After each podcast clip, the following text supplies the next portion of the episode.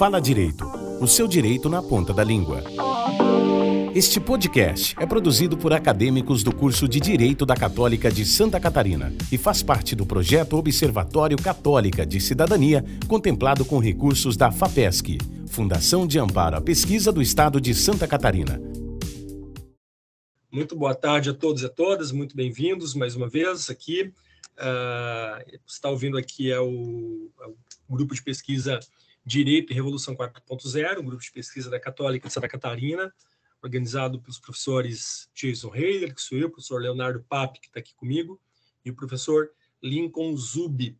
Nós estamos discutindo nos, nos nossos últimos encontros os impactos da Revolução 4.0 no ambiente jurídico, na sociedade de uma forma geral, nós uh, fizemos uma série de encontros nos últimos, nos últimos meses e finalizamos a nossa, a nossa última rodada de textos e debates uh, discutindo os impactos especificamente no ambiente do trabalho. E hoje nós convidamos aqui então o professor Leonardo Pape, uh, que é doutor em Direito, para que fale e, e comente conosco aqui algumas questões relacionadas a, a, ao impacto da Revolução 4.0 no direito de uma forma mais ampla, né? Sim, mas também, na medida do possível, uh, um pouco como que na área do direito ambiental, nos temas de sustentabilidade também, que é, a gente sabemos disso, uma, uma área de especialidade do professor, como é que também esses impactos aí poderão ser sentidos no, no, curto, no curto espaço de tempo, médio espaço de tempo. Hoje é dia 31 de outubro, nós estamos gravando isso aqui durante a tarde, em que finalzinho da noite, em que as rodovias estão fechada, fechadas, a, a, um mundo repleto de, de incertezas no, no, cenário político. Mas o que é certo, né, professor, é que a Revolução 4.0 veio para ficar. Não é isso mesmo? Então, boa tarde, muito bem-vindo aqui mais uma vez no, no nosso grupo. Bom, boa tarde, Jason. Boa tarde, Vitória, Vinícius, Henrique, Cariane, todo mundo que estiver nos, nos acompanhando. É, é, é, uma satisfação, antes de mais nada, poder finalmente participar ativamente aqui de um dos encontros do, do grupo, né? O professor Jason foi, foi gentil de me nominar também como um dos organizadores do grupo, mas quem carrega o piano realmente no dia a dia é ele, todo o mérito é, dos trabalhos e da produção que está sendo feito pelos nossos acadêmicos se deve, primeiro e antes de mais nada, ao, ao esforço dele. É, eu, eu preparei aqui, Geiso, não sei se exatamente a dinâmica esperada é essa, eu me preparei aqui para falar um pouco né, de como essas revoluções tecnológicas, que a gente chama de né, direito 4.0, tem implicado no fenômeno jurídico, com esse olhar para as questões de sustentabilidade, de meio ambiente, né?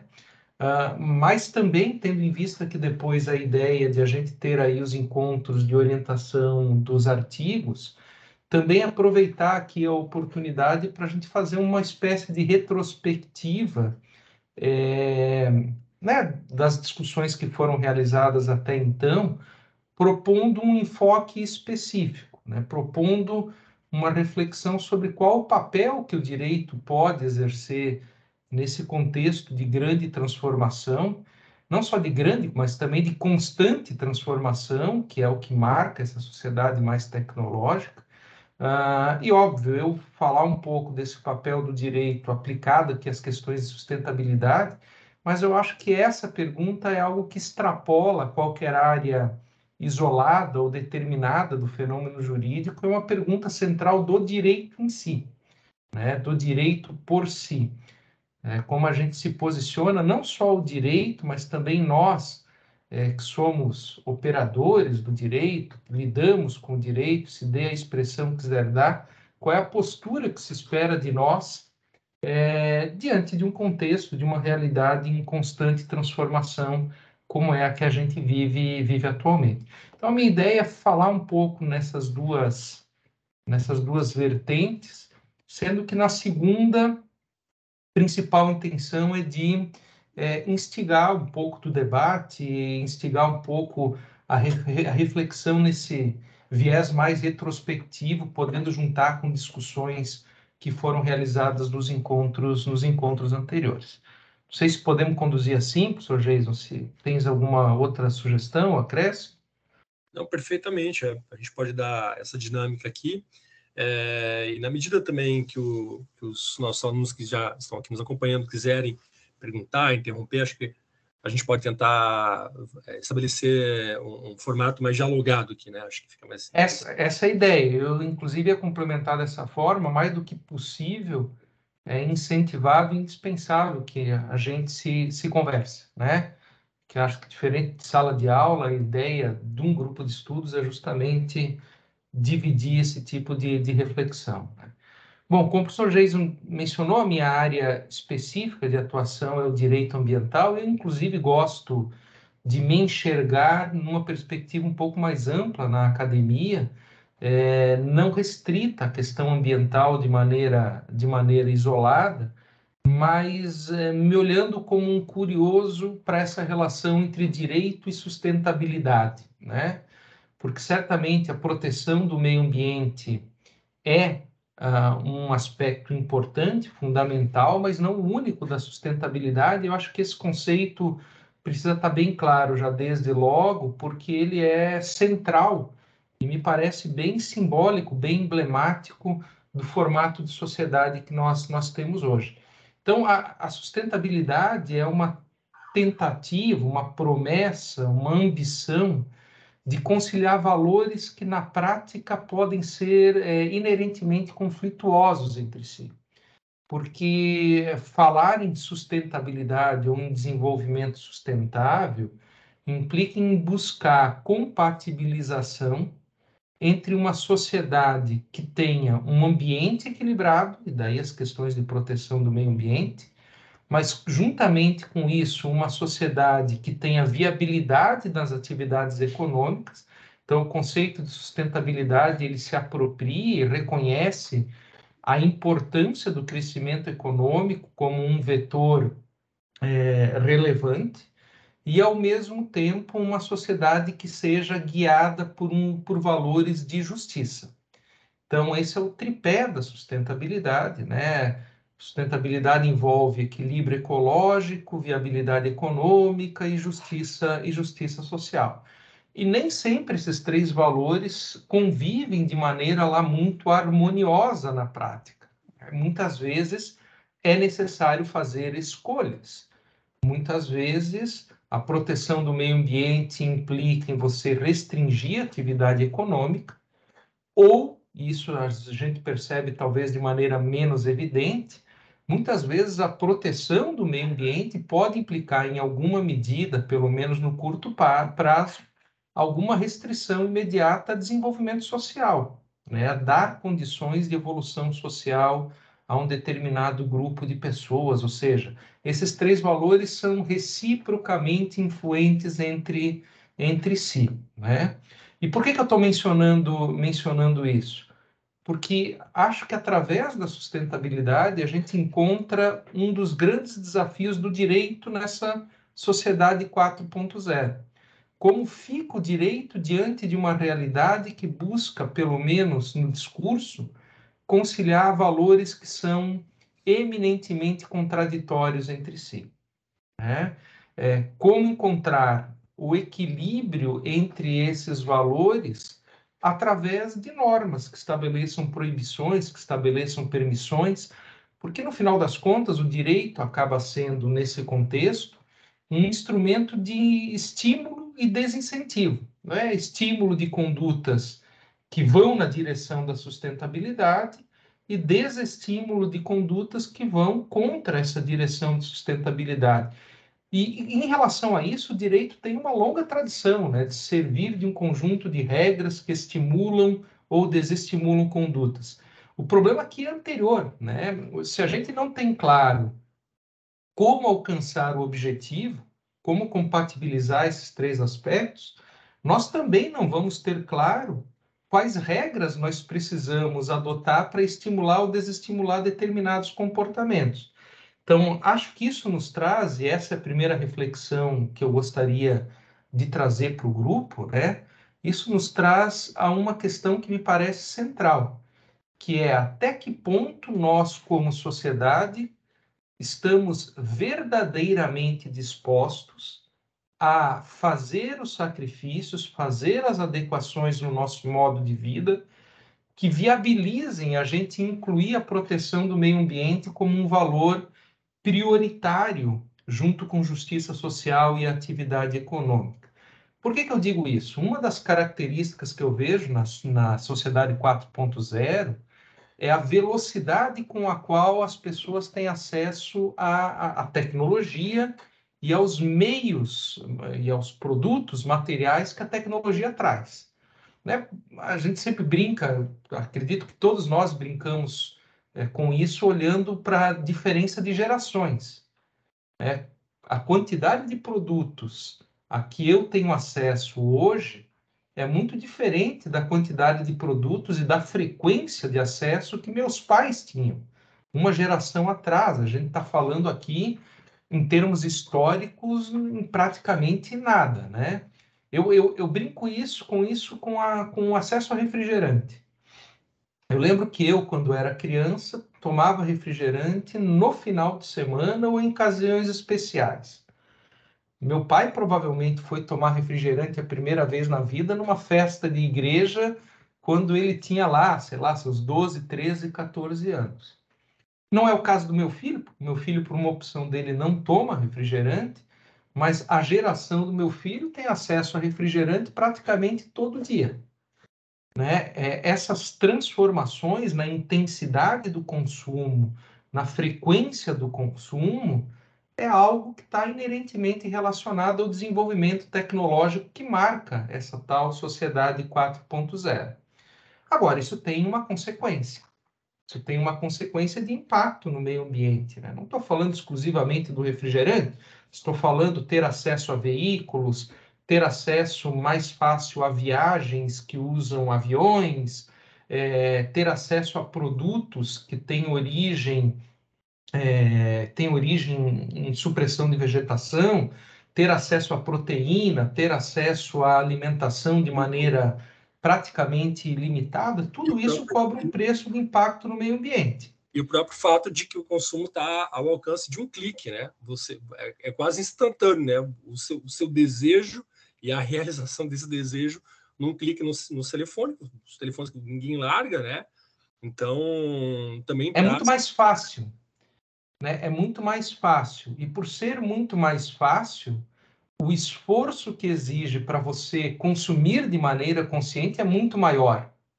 Né? Porque quando é algo distante, quando é algo que me exige energia e esforço, você tem aí um contra-incentivo de consumo. Agora, hoje não, hoje né, você, à distância de um clique, pode consumir qualquer coisa de qualquer lugar do mundo. Né? Por que, que eu vou pagar 100 reais num produto produzido localmente se eu posso pagar 50 reais por um produto semelhante que vem da China para cá a um preço mais barato? Agora, se a gente abrir mão da perspectiva estritamente econômica, monetária, e começar a valorar os produtos também pelo seu impacto no meio ambiente, isso faz com que a gente tenha que tomar algumas decisões éticas mesmo, né? De, de, de, de qual é o, o, o, o, papel que nós temos como alguém que impacta, interfere no meio ambiente, qual é a minha interferência sobre o meio ambiente.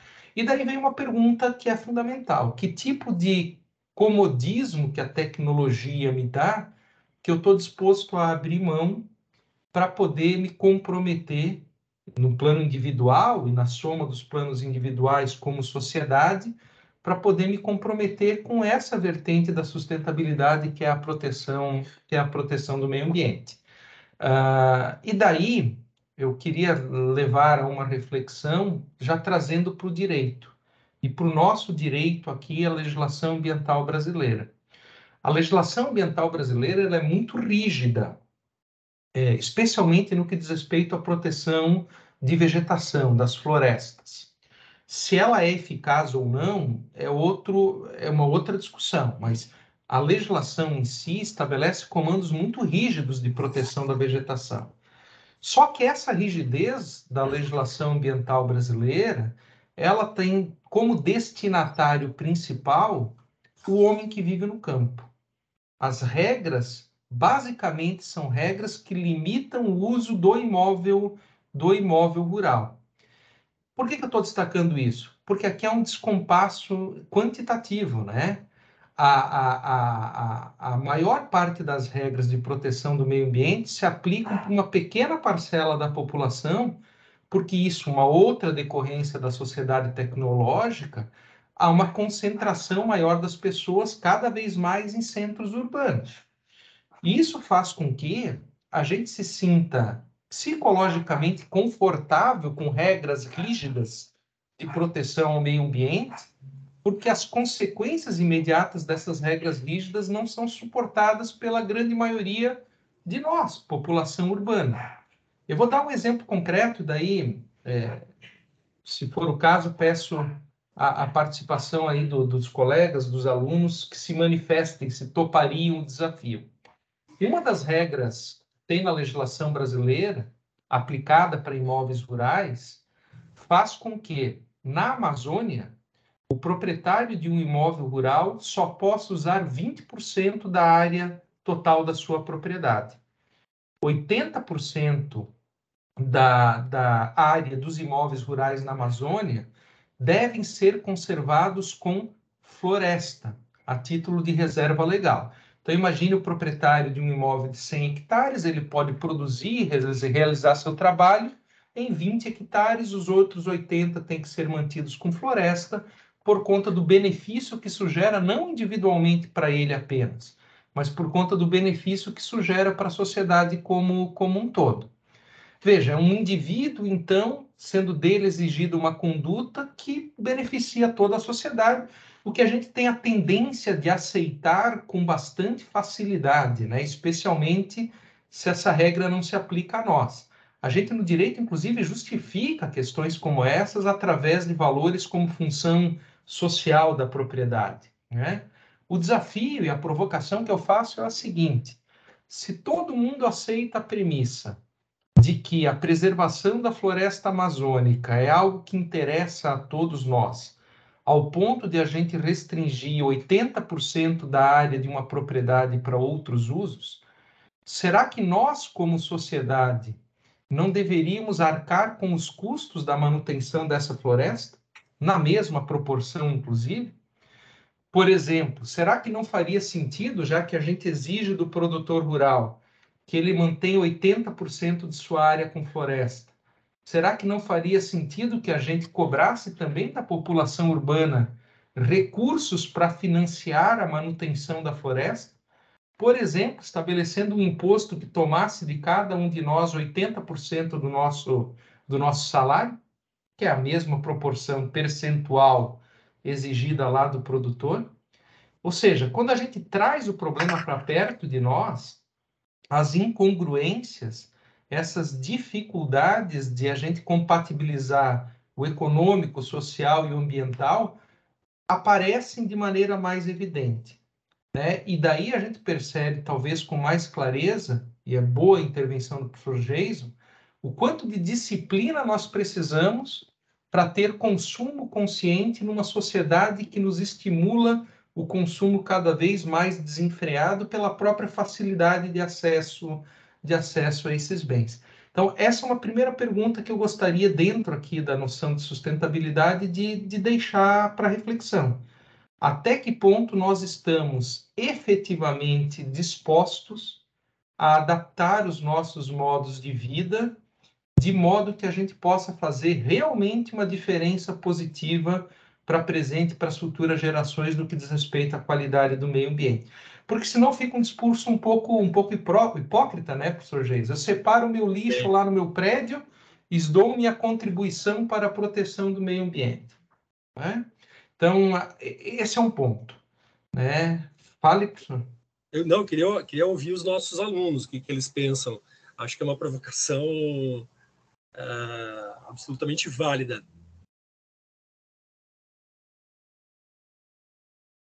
Alguém, alguém quer comentar a pergunta do professor? Eu acredito que até o ponto que o próprio direito vem intervir, porque na minha, na minha concepção, o homem é mal por natureza, ele é egoísta por natureza, então sempre eu vou puxar a sardinha para o meu lado. Então, assim, enquanto o direito não vier intervir em, em determinadas situações, eu sempre vou buscar puxar para o meu lado. Sim, né? A velha disputa Hobbes e Rousseau, né? O ser humano é o quê? É bom por natureza ou é mal por natureza, né? E, e o direito vai beber nisso em alguma, em alguma medida, né? Tentando organizar para que a gente não, não se perca nesse estado de natureza, como dizem lá os, os autores clássicos, né? É, e, e, a sua pergunta, ela, ela tem um aspecto, aspecto que é fundamental, porque você, para resolver um problema, quer dizer, o problema colocado é a necessidade de preservação da Amazônia. Para você resolver esse problema, você é, estabelece um encargo para uma minoria, né, que são os proprietários. Naquele caso, uh, e, e estabelece encargo para essa minoria em benefício de uma maioria. E por ela ser uma minoria, do ponto de vista é, majoritário, do ponto de vista do processo democrático, das maneiras de conseguir pressionar, ela fica refém muitas vezes dessas medidas, né? Então a gente tem, eu acho que esse, nesse teu, nesse teu exemplo a gente tem uma, uma, série de medidas que a gente pode fazer Ctrl C, Ctrl V e colar, né? Esse tipo de, de cenário em, em outras questões, mas eu acho que na questão ambiental isso aparece de, de modo muito particular e, e, tem e tem mais, né? Porque se a gente pensar no, na modalidade de consumo que a gente vai criando, eu vou pensar aqui, não, não sei se é o caso se é a, a, a demografia lá do, da Amazônia, né? mas a, a, realidade de Santa Catarina aqui é a realidade de pequenas propriedades rurais. Então, você tem lá o pequeno proprietário rural é, girando a economia local, produzindo, né, digamos, aqueles produtos artesanais, queijo, leite, né, aquele produto típico artesanal aqui que você possa ter na, na comunidade local, mas as pessoas agora é, elas é, exercem um consumo global como você disse, é, eu, eu consigo comprar esse mesmo queijo do outro lado do país, às vezes até de outro, até de outro ponto do, do planeta, num, num valor menor, que acaba, de novo, né, você traz um, um, um encargo para essa população em benefício de pessoas que você sequer conhece, de grupos, de comunidades que você sequer conhece. Né? Então, você tem pressões aqui, a gente está tá falando da Revolução 4.0, né, que é de um consumo é, globalizado que pode ocorrer e uh, esse consumo desenfreado ele tem como efeito uma degradação ambiental e como medida você pune exatamente aquele que está lá, né, enfraquecido na ponta. Claro que eu não sei se, é, se, se esse é, é, é, é, um pouco assim. Uh... É claro que não dá. Sim, eu entendo o teu ponto. É óbvio que não dá para absolutizar tudo, né? Claro que existe também produtor rural e não é pouca, não é uma parcela pequena que não tem compromisso com o meio ambiente, né? Mas, mas sim, a gente como sociedade urbana, majoritariamente urbana, se sente mais psicologicamente é, tranquilizado quando a, o problema é do outro, quando a regra é imposta é imposta sobre o outro, né? E daí o que o professor Jason é, coloca eu queria fazer essa reflexão saindo um pouco do ambiente nacional e extrapolando um pouco para uma outra característica Não, da sociedade 4.0, que é que é o globalismo, né? Que é a, a estrutura de globalização. Porque o mesmo exemplo que eu dei aqui na relação entre brasileiros que vivem no campo e brasileiros que vivem na cidade, ele pode ser replicado numa escala maior para a relação entre países. Então, se a proteção da Amazônia é algo que interessa à humanidade como um todo, inclusive para que países ditos desenvolvidos possam continuar a produzir, a, a consumir na quantidade que consomem, será que os encargos da proteção da Amazônia, aqui eu não falo encargos ambientais, porque são só benefícios, mas eu falo de encargos sociais e encargos econômicos da proteção da Amazônia. Será que não deveriam ser compartilhados também por aqueles que em outros países se beneficiam com a manutenção, com as funções ambientais que vêm da, da, da, da própria Amazônia? Né? Uh, tem 20 milhões de brasileiros na Amazônia, essa é uma realidade. né? Se a gente não pode dar a eles a oportunidade de poder desenvolver-se economicamente nos modos tradicionais por conta da fragilidade ambiental daquele, daquele espaço, será que não é obrigação também do mundo de compartilhar com ele os ônus econômicos para evitar que isso se transforme em fardo, em fardo social? E daí. É... Fale. Não, pode continuar, professor, desculpa. Não, e, e, e, daí vem uma outra questão que eu acho que a sociedade 4.0 acaba abalando conceitos tradicionais do direito, que é o próprio conceito de soberania, né? A soberania por questões ambientais. Porque o que um americano poderia responder para nós, o que um europeu poderia responder para nós, é tudo certo. Eu participo dos esforços. Mas na medida em que eu participo dos esforços, porque a Amazônia tem uma importância global, não faz mais sentido que só vocês, Brasil, tenham soberania sobre o uso da Amazônia. Né? É, o próprio conceito de soberania fica bastante complicado, de jurisdição fica bastante complicado numa sociedade 4.0. Eu estou falando aqui de um problema específico ambiental na Amazônia, mas isso pode valer para vários outros problemas intrincados do direito, rede social, por exemplo. É, como é que se aplica as regras de responsabilidade civil por, um, de, por uma difamação, por um, um dano moral contra um servidor ou uma postagem que está lá no país do leste, do leste europeu, né? Como aplicar essas regras tradicionais do direito, tem caixinhas muito delimitadas territorialmente, quando os problemas que o direito tem que dar conta não são mais delimitados territorialmente. E a questão ambiental talvez seja o exemplo mais evidente disso, né? Porque o que a gente faz na Amazônia impacta no mundo inteiro. A, a indústria americana causa fenômeno de chuva ácida no México.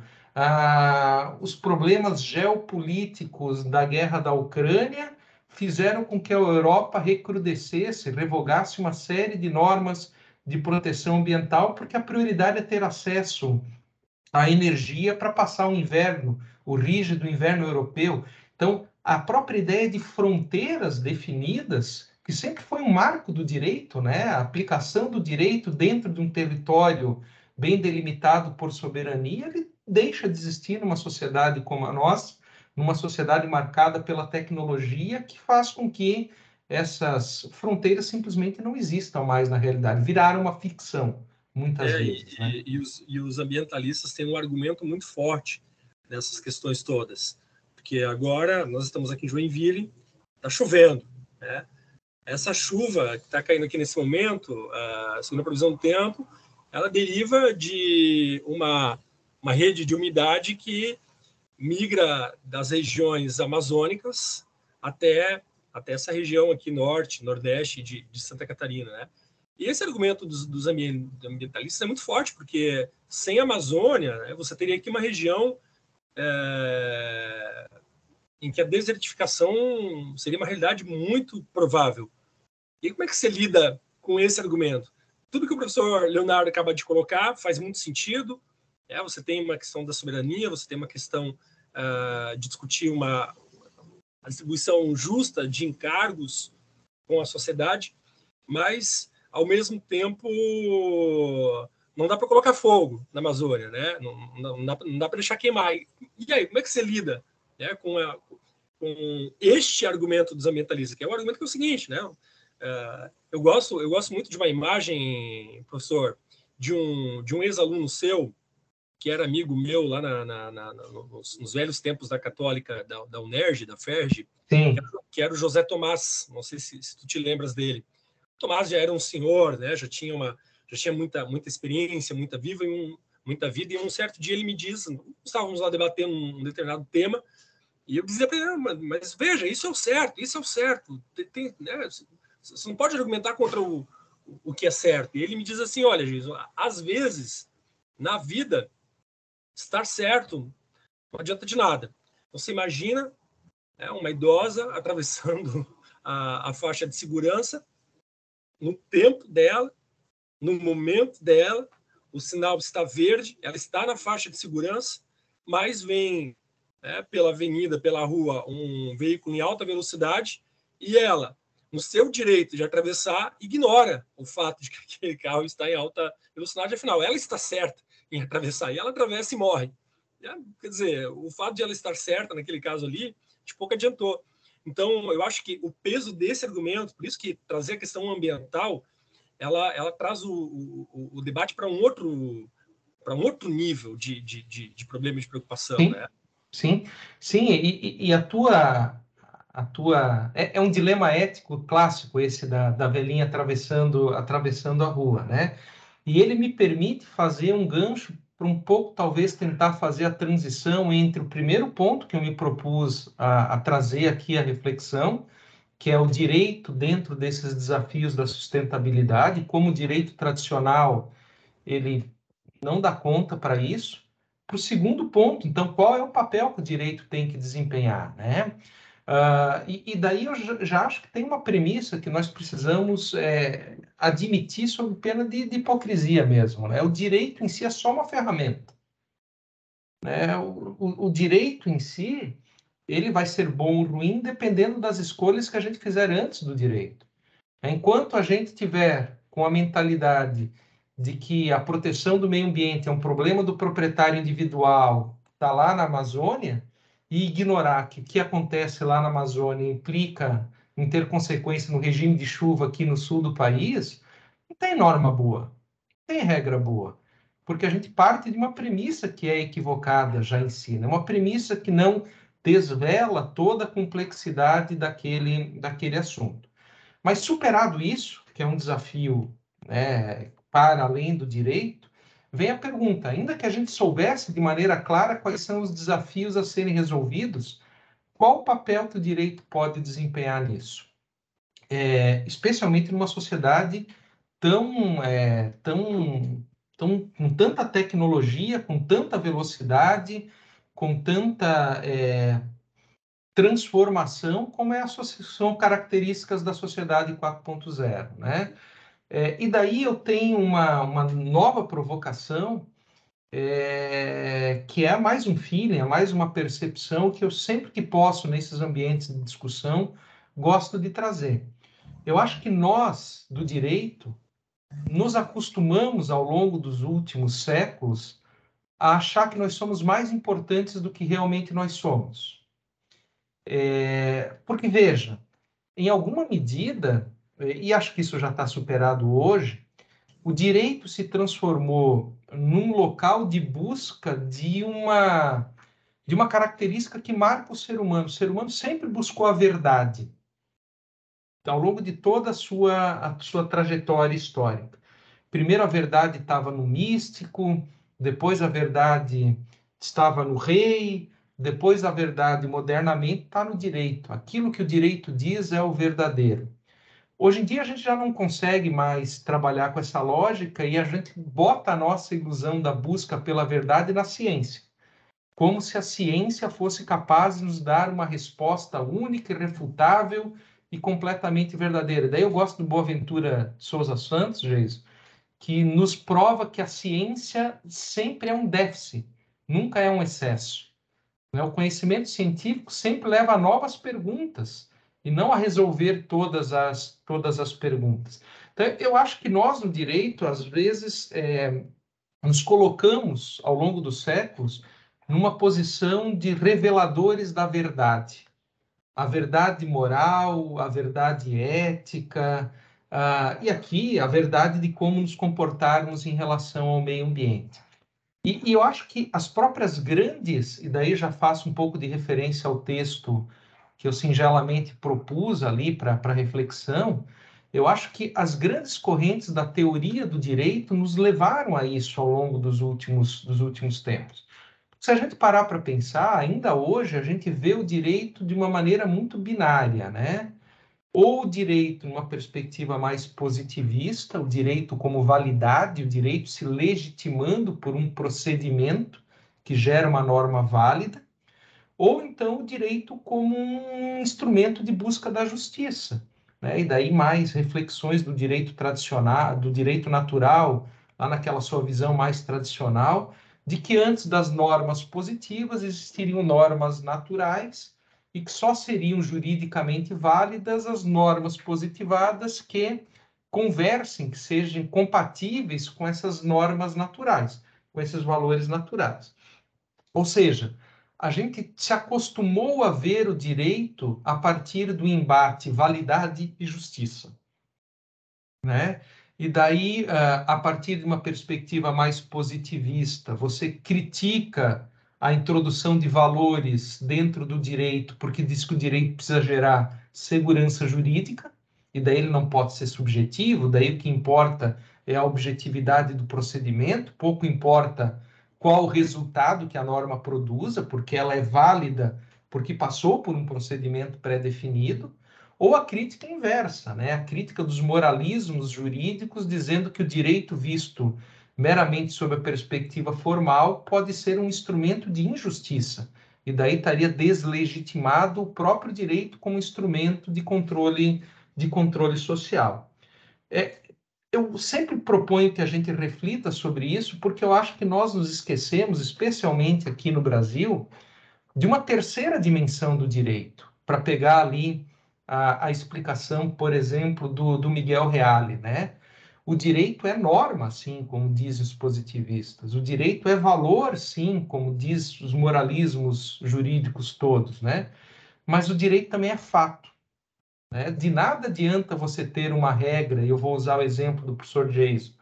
Nada adianta ter uma regra dizendo o carro não pode atropelar a velhinha na faixa de segurança, se a regra não for escrita de uma maneira, se o comando da regra não for estruturado de uma maneira que realmente desestimule o condutor do carro a atropelar a velhinha, a atropelar a velhinha na faixa de pedestre.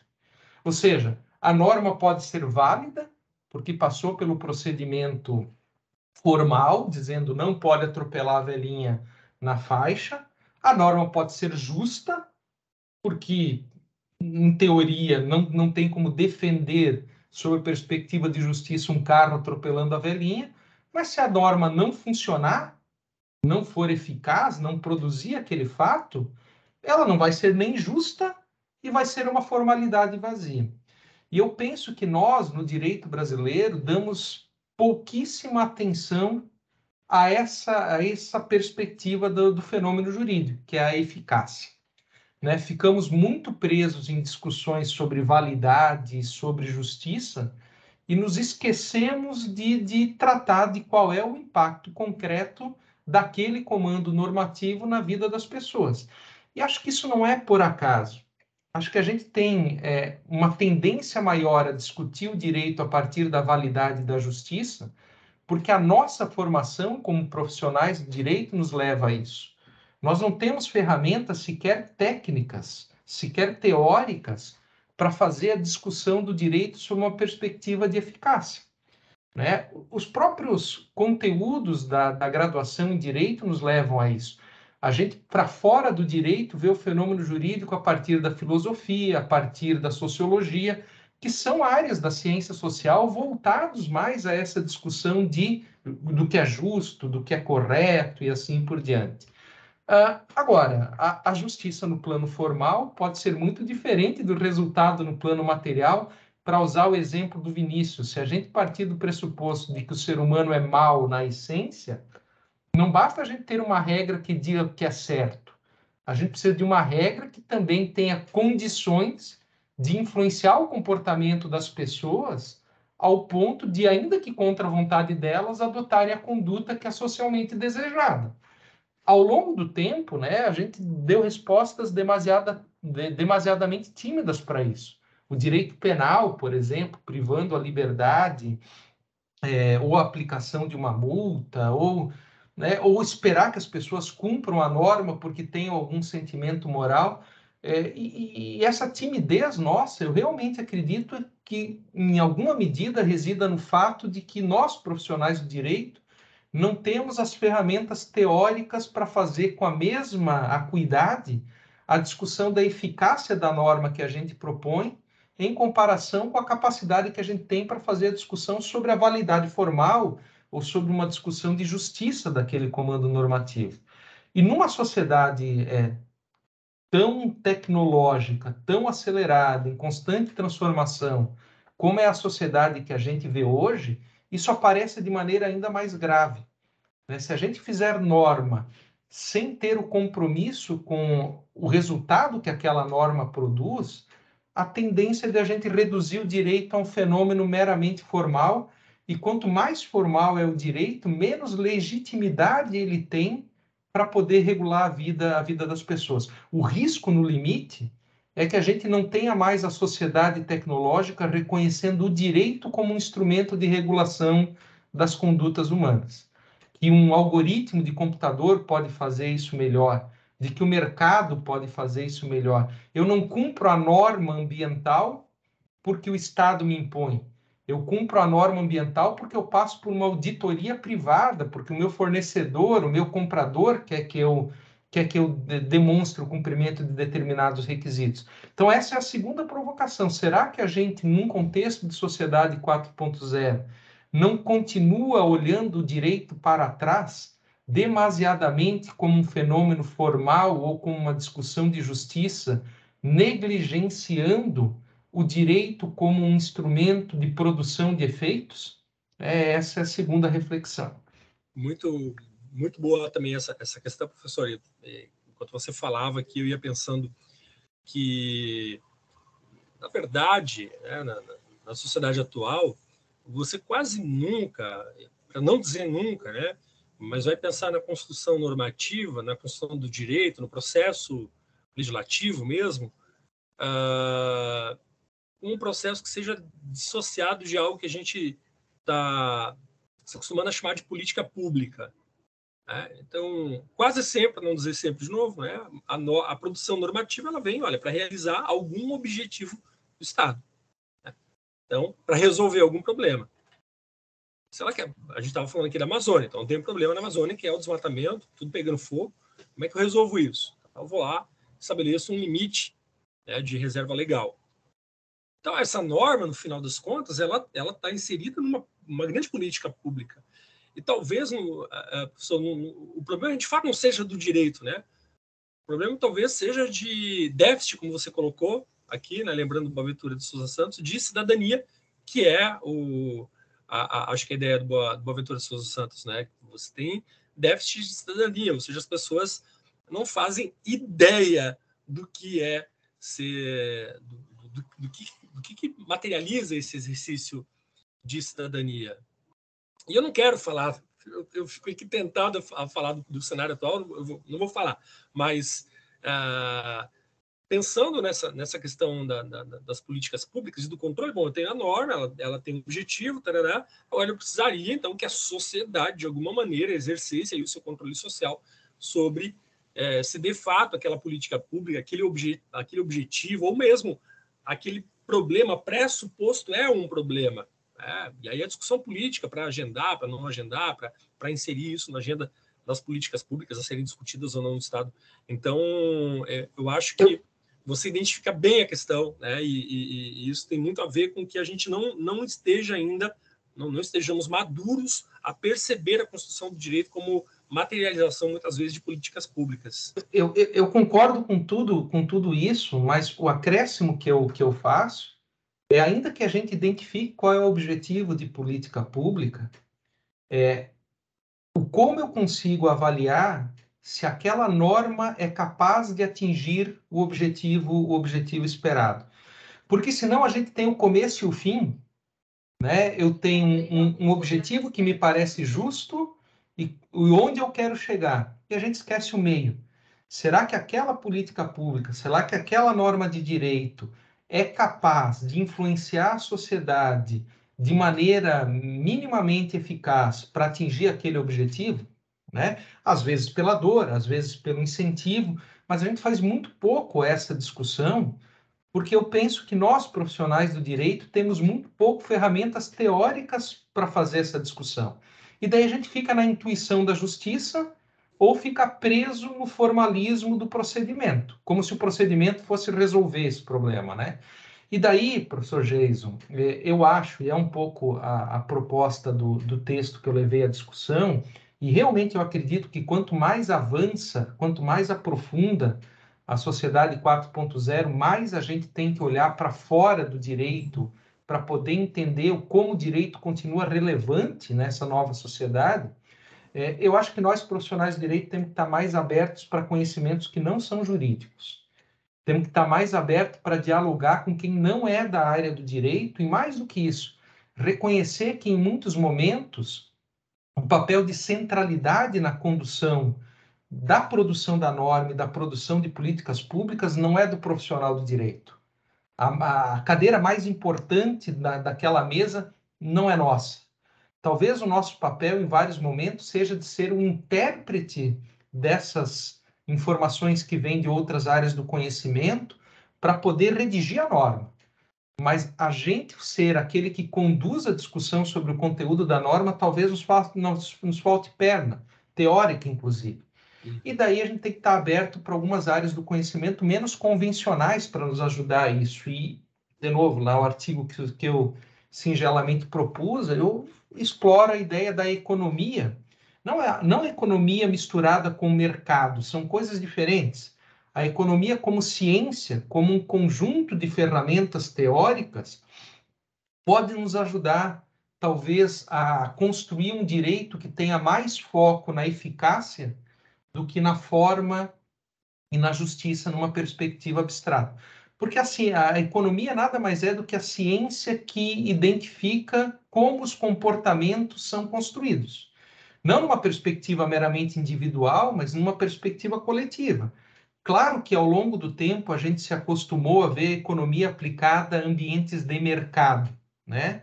Mas hoje é muito tranquilo que a economia não, não, não se aplica só para ambientes de mercado.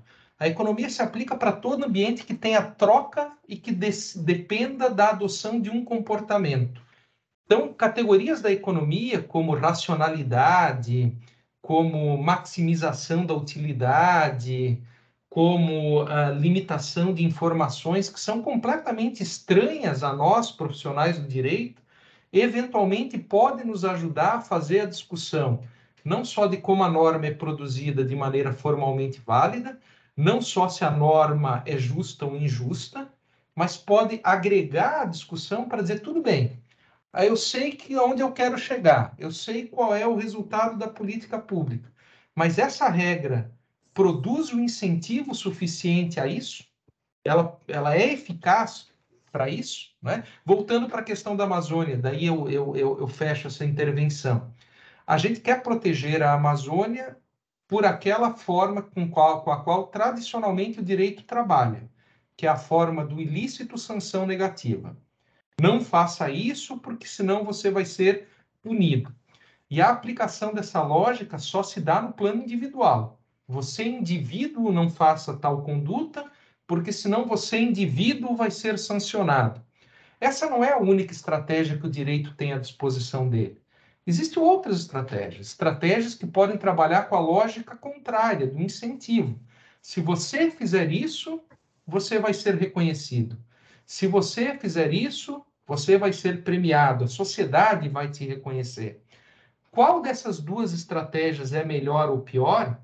Se é a repressão ou se é um incentivo? Com qual intensidade de repressão eu preciso trabalhar para gerar o resultado?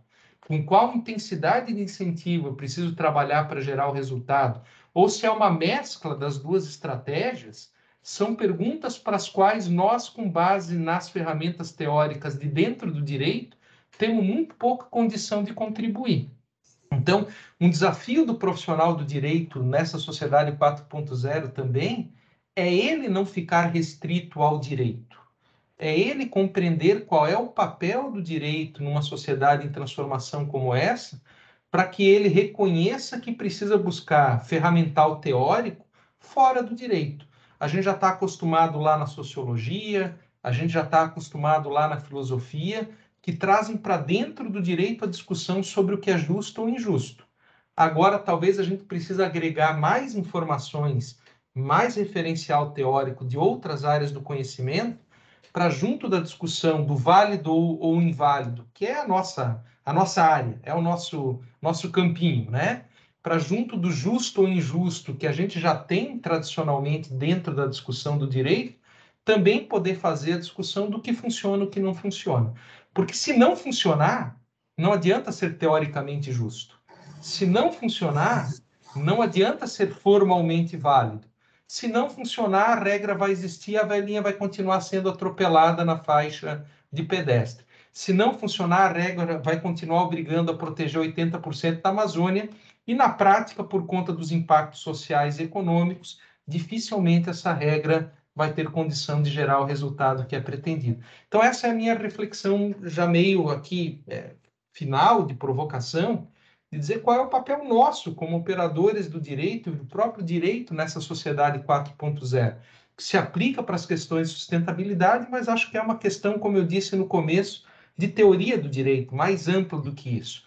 E a minha hipótese, né, sem querer ser exaustivo, é de que o direito só continua sendo relevante nessa sociedade 4.0 se a gente aprender a agregar, além da formalidade que gera segurança, além da justiça que gera legitimidade, também a eficácia, que é o que provoca uh, autoridade ao direito.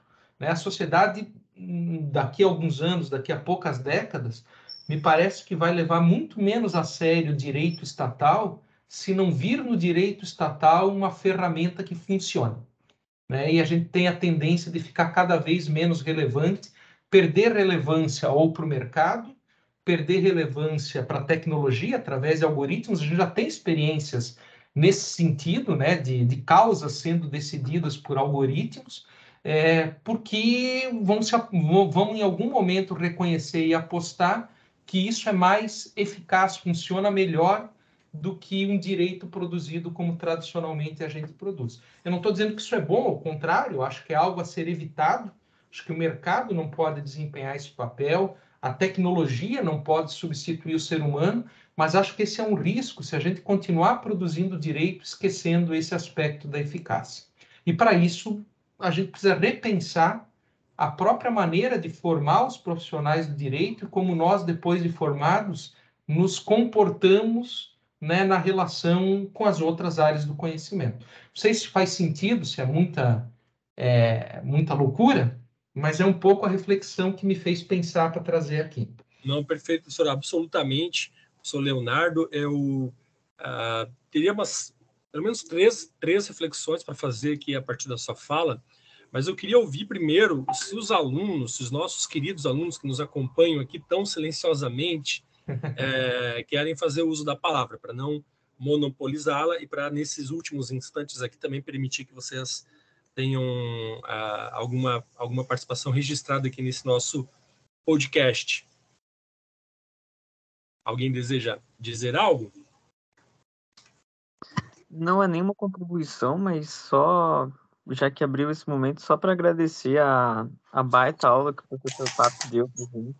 Eu sou acadêmico da sexta fase ainda não tive oportunidade de ter ambiental, mas é, estar junto com uma pessoa que fala tão bem, assim, fala tão claramente, é uma oportunidade ímpar, assim. Só para deixar registrado aqui, eu não, conheci, não cheguei a conhecer o, o professor presencialmente, mas creio que teremos oportunidade de sobra ainda no, no restante da graduação. Mas só parabenizar pelo, por essa exposição que foi, foi fenomenal. Obrigado. Obrigado, Henrique. Sim, se a instituição me aguentar até lá, a gente se encontra na oitava fase. Obrigado. Estou brincando, falta pouquinho, falta dois, dois semestres aí para ti, a gente se encontra. Obrigado, Henrique. De fato, o professor Leonardo tem um, uma dessas características, é uma, é uma fala muito clara, né? uma maneira muito própria, muito clara de, de transmitir aqui o, a sua linha de raciocínio. Uh, e, nessa linha, professor, o que, eu tinha pensado aqui, eu não sei se vou conseguir anunciar de uma maneira tão clara nesse tão curto espaço de tempo que nós temos aqui, mas uma, uma, um primeiro ponto é que justamente quando uh, você coloca essa necessidade de que o profissional do direito beba em outras fontes, eu estava pensando em política pública exatamente nesses, no, nos diferentes ciclos da política pública. Né? Então, para a gente retomar aqui, a política pública começa lá na formulação do problema, né, que eu tenho vários atores disputando né, essa identificação que, que passa a ser um problema quando ela é coletivamente assim entendida. Então, a Amazônia passa a ser vista como coletivamente um problema. Uh, depois eu tenho a, a adoção desse problema na agenda de um partido, de um, de um governo, né, de uma ONG, de uma entidade que resolve né, a, a, a, é, discutir aquele problema, né, ou, ou, pautar aquela, aquela agenda. E depois eu vou ter as fases de, de, decisão, de implementação, etc. Até que lá na frente, em algum momento, eu vou ter uma fase de avaliação, avaliação. daquela política pública. Né? E aí é que eu vou fazer o, a utilização dessas, dessas ferramentas, digamos assim, de outras disciplinas, da sociologia, da ciência política, é, da economia, né, que vai, é, vai me permitir mensurar se de fato aqueles objetivos propostos para, entre aspas, sanar aquele problema, né, dar uma resposta àquele problema, de fato, a partir de indicadores que são é, enunciados desde o início, é, me permitem aferir se aquela política deve ser continuada, descontinuada, e, portanto, aquela norma é, que faz parte daquela política se deve, se deve ou não ser descontinuada e se, portanto, gera os efeitos desejados. A gente está a gente tá, tá, tem vários exemplos de, de normas que produzem efeitos indesejados. Isso é até, é até título de artigo na ciência política, né? quando as normas produzem os efeitos indesejados. Ou uh, tem um trabalho célebre publicado nos Estados Unidos, lá na década de 60, quando uh, os pesquisadores publicam, não vou lembrar o nome em inglês, mas é mais ou menos, mais ou menos algo assim, quando decisões tomadas em Washington né, fazem água aqui nos, nos estados, né? Quer dizer, aquilo que é decidido lá em cima por legisladores super competentes, etc., mas uh, acaba não surtindo exatamente o efeito desejado. E aí, por que, que eu estou falando isso?